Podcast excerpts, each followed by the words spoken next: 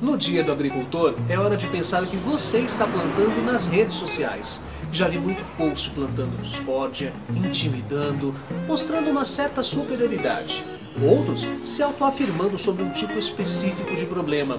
Qual é a foto do texto da sua vida que você mostra para os outros? Quais as ideias refletidas ali? Sua essência está ali e você nem se dá conta. Essa é a sua real essência ou é uma máscara para atingir algumas pessoas? Se você quer uma foto com girassóis, não se coloque no meio de urtigas. Eu sou Renato Silva, porque inovar e motivar é preciso.